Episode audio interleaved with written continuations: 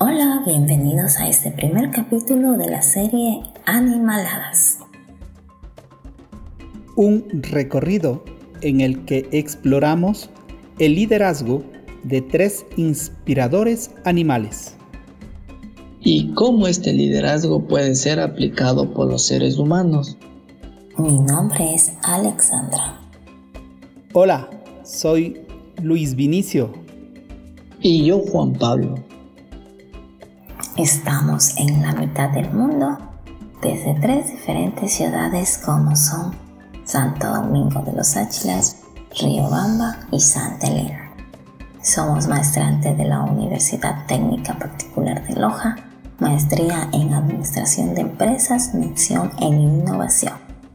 Ahora empecemos esta fascinante aventura.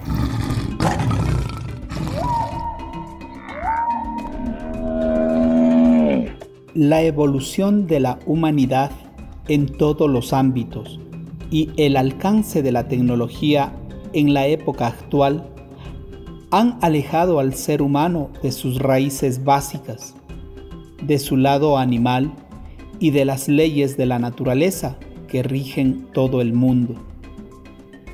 Pero a veces vale la pena volver a lo básico y observar lo que ocurre en el mundo natural para aprender de él. Al hacerlo, te darás cuenta de que hay mucho que aprender de los animales, que pueden dar grandes lecciones sobre la vida en comunidad, el trabajo en equipo y el liderazgo. Veamos algunos ejemplos y las lecciones que se pueden extraer de sus comportamientos. Exacto, Luis B. El día de hoy, en nuestro podcast, los protagonistas son los animales. Vamos a describir el animalito de quien les hablaré. Les puedo decir que es un felino viviente, de tamaño grande, de extremidades potentes, de gran fuerza en su mandíbula. Invierte mucha energía en la persecución de la presa y es frecuente que fracase en sus intentos. Algo que los caracteriza es que es el más sociable dentro de los felinos y es más conocido como el rey de la selva. ¿Lograron identificar de qué animales hablaré? Correcto, es el león. ¿Cómo relacionar al león con el liderazgo? Podemos decir que el león despertó admiración humana desde tiempos ancestrales por su aporte majestuoso, por su ferocidad y su rugido ensordecedor, pues se convirtieron en símbolos de valentía humana. En el reino del león, los líderes se transforman en grandes líderes, y no por el poder que tienen, sino por la habilidad de empoderar a otros. Los leones usan sus puestos, sus relaciones, su productividad para invertir en sus seguidores y desarrollarlos hasta que estos se transformen en líderes también. ¿Y cuál es el resultado? Pues simplemente el resultado es la multiplicación de líderes. Pero, ¿qué ocurre en el reino de León? Dos cosas ocurren en el reino de León. Primero, el trabajo en equipo sube a niveles muy altos. Esto se debe a que la gran inversión que se realiza en las personas permite construir relaciones saludables. Ayuda a que las personas se conozcan unas a las otras y se fortalece la lealtad de todos. Segundo, el desempeño aumenta. Pero, ¿por qué aumenta el desempeño? Porque ya existen más líderes en el equipo y estos ayudan a que todos mejoren su desempeño. Las organizaciones que llegan a tener una cultura de liderazgo es porque tienen y promueven a sus líderes y estos forman otros líderes. Los líderes que conquistan el reino de León cambian las vidas de las personas a quien lideran. Y de la misma forma, estas personas siguen al líder León a causa de lo que éste hizo por ellos a nivel personal. El líder León siempre se enfoca en los otros. Podemos destacar que uno de los atributos más fuertes de León es su capacidad para delegar. Se dice que un león delega todas las tareas que otros pueden hacer o incluso hacer mejor. El león, una vez que se ha distribuido el trabajo, ya no se entromete, sino que verifica que se haya logrado el objetivo y en última instancia garanticen un resultado final global armonioso. Hay una razón por la cual un león puede dormir casi 20 horas al día y sentirse relajado. ¡Wow! ¡Qué envidia sana! Yo también quisiera ser como el león, porque en mi caso me encanta dormir. ¿Qué les parece, Juanpa, Luis? ¿Les gustaría dormir como el león? ¿De acuerdo? claro que sí, chicos. Bueno, en el caso de león, les comento que se debe a su capacidad para delegar tareas al miembro correcto de su grupo. El león sabe qué se hará y no se preocupará por el resultado o el fin de lo que sucederá. Los leones también son socios equitativos en el reino animal. Esto es especialmente cierto cuando se trata de comer los leones son bastante justos en compartir sus comidas, no solo entre ellos, sino también con aves y animales de tipo carroñero. Si bien un león podría devorar fácilmente toda una comida, siempre dejan suficientes sobras para asegurarse de que su grupo y los que están fuera de él también puedan disfrutarlo. Como líderes empresariales, también debes recordar compartir el festín equitativamente entre los empleados. Si bien sería fácil quedarse con los beneficios de la empresa para tus propios esfuerzos personales, no devolverle a quienes te rodea puede resultar desastroso. Como el león comparte no solo con su grupo, sino también con los carroñeros, debemos recordar no tomar todo por nuestros propios deseos, sino compartir entre los que nos rodean por una sociedad más igualitaria. ¿Y ustedes qué creen? ¿Las personas nacemos o nos hacemos líderes? Pues en el caso de León, nace para ser líder. El león trabaja orientado a objetivos, por lo que es muy organizado aunque en ocasiones puede resultar muy autoritario, se trata de un animal eminentemente social, siempre esforzándose por mejorar la comunicación con sus subordinados, con lo que logrará superar todas sus metas. El león, al igual que el individuo, está preparado para sobrevivir a cualquier dificultad. Recuerda, que el liderazgo no se aprende en una sala, sino en la vida real, en el día a día, enfrentando los desafíos.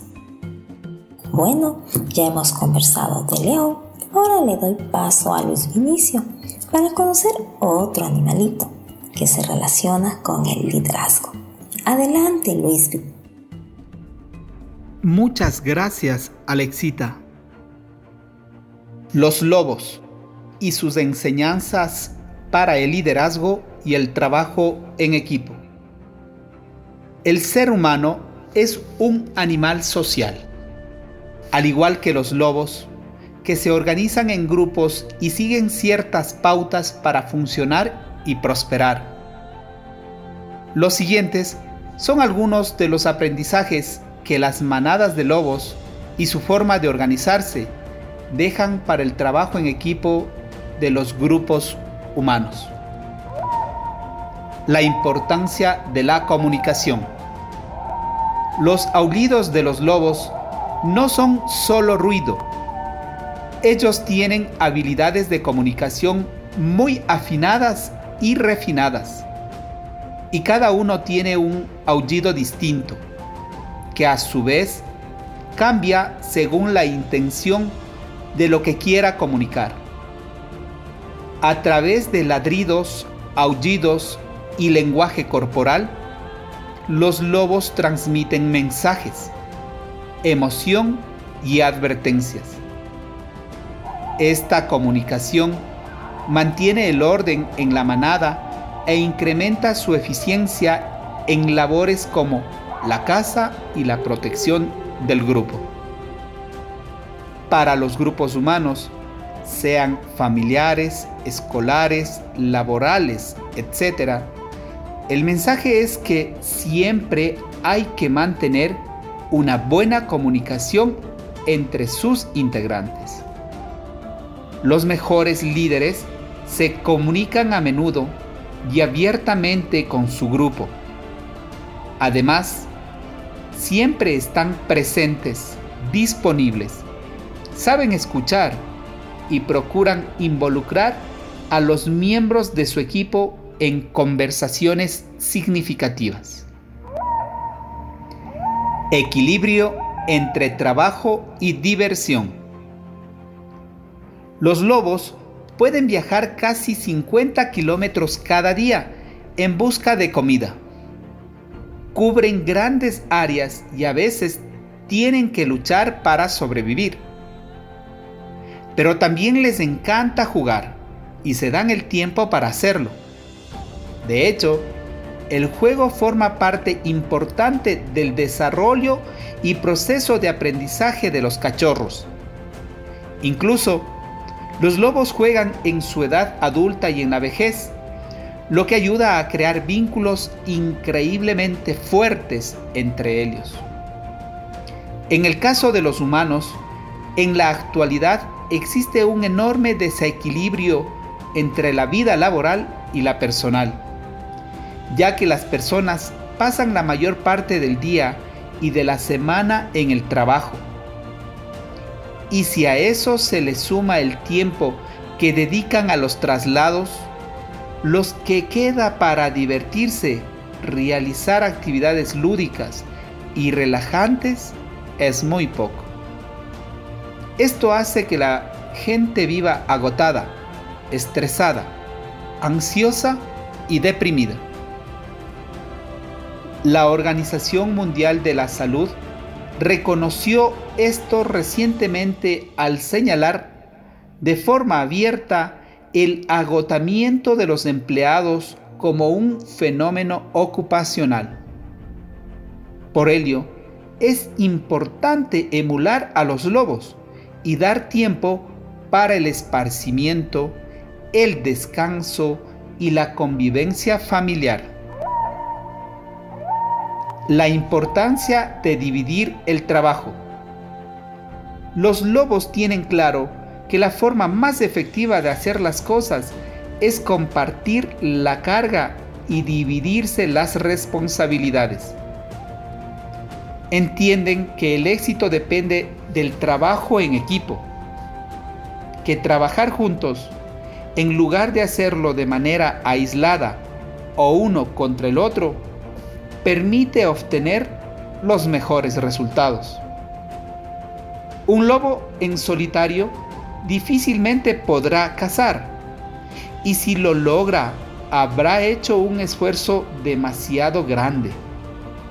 En cambio, cuando la manada colabora y cada uno hace su parte, el resultado se obtendrá más rápido y sin que ninguno se agote de más. Así debe ser también en los grupos humanos, sobre todo en el terreno laboral, donde muchas veces es complicado trabajar en equipo, pues hay miembros que no se esfuerzan lo suficiente, u otros que en su afán de controlarlo todo son incapaces de delegar responsabilidades hasta el punto de que se saturan. Si eres líder de un equipo, aprende a confiar en tus compañeros. Ten la capacidad de reconocer a aquellos que lo hacen bien y suman para el bien común. Y también ten las agallas para deshacerte de los miembros del equipo que no aporten y entorpezcan el trabajo del equipo. Ningún líder debe tratar de hacer el trabajo de todo su equipo, sino aprender a dividir las responsabilidades de modo que todo funcione de la mejor manera. Cada miembro del grupo desea tener un sentido de propiedad sobre su trabajo, ver que éste tiene un significado y propósito. Perseverancia y aceptación. No es una vida fácil para un lobo. Todos los días se trata de supervivencia. Cuando hay que cazar para poder comer, los lobos fallan con más frecuencia de las veces que tienen éxito. Su tasa de éxito se encuentra entre el 3% y el 14%. En lugar de desistir ante esto o buscar al lobo culpable del fracaso, los lobos continúan, perseveran, aprenden lecciones y mejoran. Son progresistas. Y en este sentido hay mucho que aprender de ellos. En los grupos humanos es imprescindible que haya seguridad psicológica, un concepto clave para lograr conformar un equipo exitoso y que consiste en la creencia de que ningún empleado debe ser avergonzado o humillado por expresar sus inquietudes, dudas e ideas, ni, lo más importante, por cometer errores. Generalmente, los equipos más exitosos son los que reportan haber cometido más errores que otros. Esto no se debe a que sean menos capaces o menos eficaces, sino a que crean un entorno en el que las personas se sienten cómodas y seguras, como para poder reconocer y compartir las lecciones aprendidas de sus errores. Este enfoque es algo que los líderes deberían aprender a aceptar si desean alentar equipos dinámicos, seguros y robustos. Antes de cerrar este artículo, quiero compartir el código de lobo Protege a tu familia. Honra a los más ancianos. Enseña a los más jóvenes. Sé fiel a tus amigos. Trabaja en equipo. Expresa tu opinión. Mantén tu posición. Juega mientras puedas. Y siempre, siempre deja tu huella.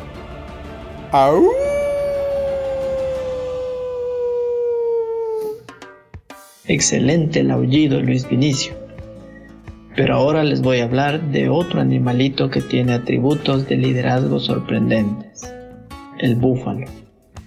Es un animal mamífero, cuadrúpedo, rumiante y de familia bóvida, es decir, de cuernos óseos permanentes, semejante a los de un toro. Los búfalos se caracterizan por un cuerpo grande y corpulento, con un gran vientre y pueden llegar a pesar 1400 kilogramos.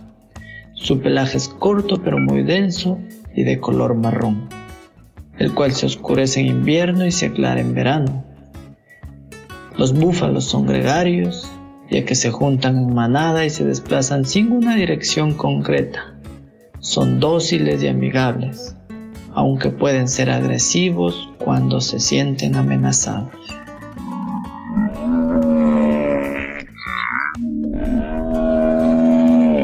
Pero ¿qué características de liderazgo posee el búfalo? A continuación, escuchemos muy atentos. La primera, atacar los problemas de frente. Cuando viene una tormenta en el horizonte, las vacas instintivamente huyen. Ellas comienzan a correr alejándose de la tormenta con todas sus fuerzas. El problema es que eventualmente la tormenta las alcanza. En ese momento las vacas corren más fuerte, pero debido a que la velocidad de la tormenta es mayor, lo que logran es perpetuar su tiempo en la tormenta. Tratando de huir de la tormenta, simplemente perpetúan su sufrimiento. Los búfalos, en cambio, actúan diferente. Cuando un búfalo ve la tormenta en el horizonte, rápidamente corre en dirección hacia la tormenta. Parecería de locos, ¿verdad? Pero no. A pesar de que parezca no tener sentido, la realidad es que debido a que la tormenta y el búfalo están en direcciones opuestas, su contacto es el mínimo posible. El búfalo sale de la tormenta rápidamente.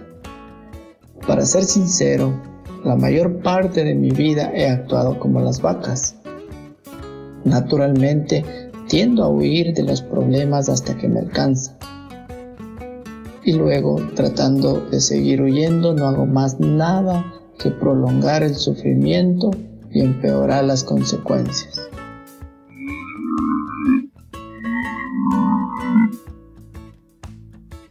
Escuchar sobre la analogía de las vacas y los búfalos me abrió los ojos.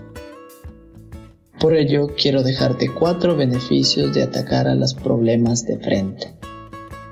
Primero, te obliga a admitir que hay un problema.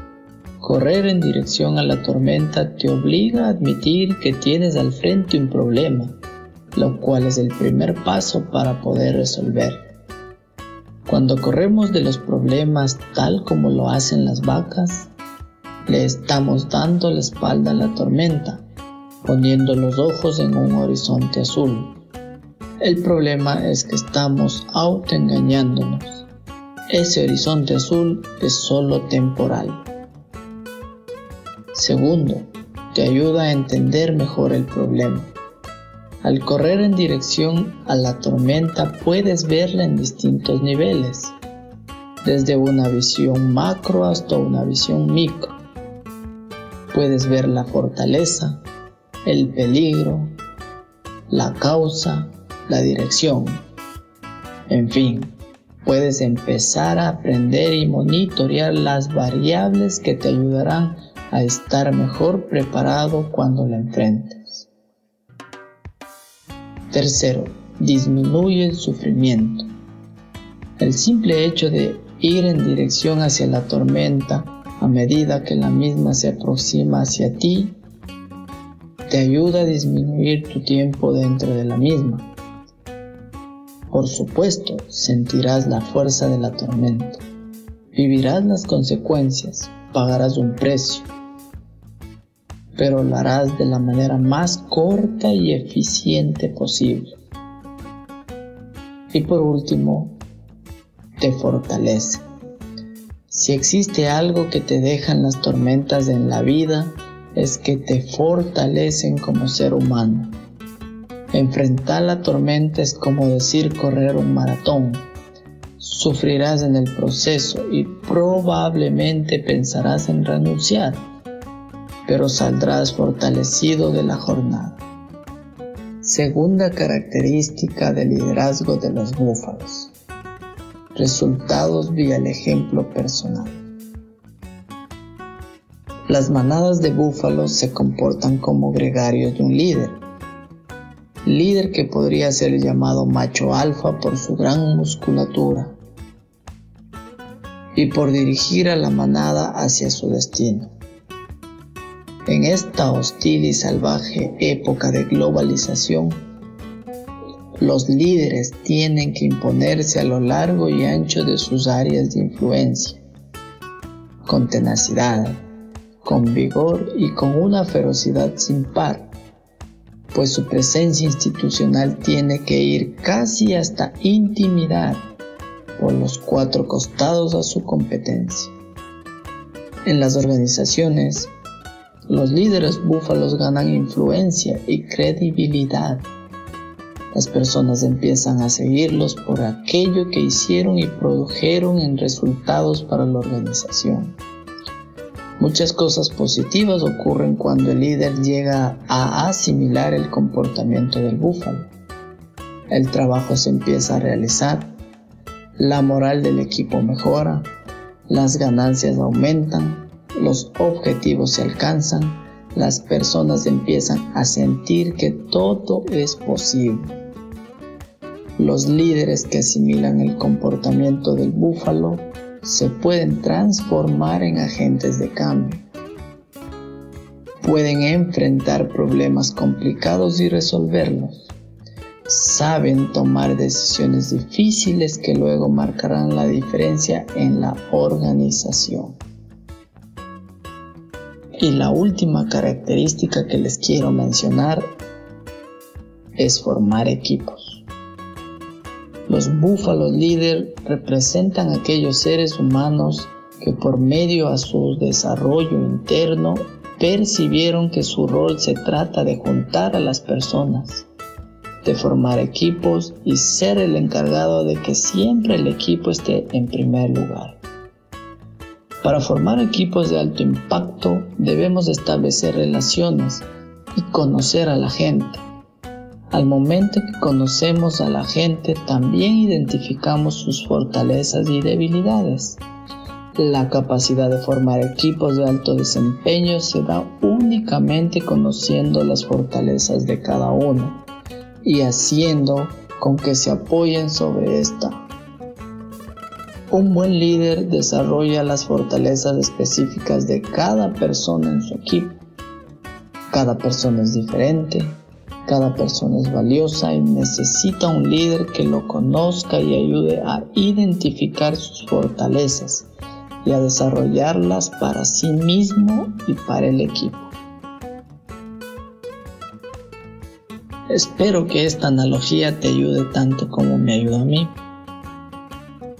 Como líderes necesitamos aprender a enfrentar los problemas, por supuesto, con sabiduría, pero sin titubear. Seamos como los búfalos, pero sin extremismo.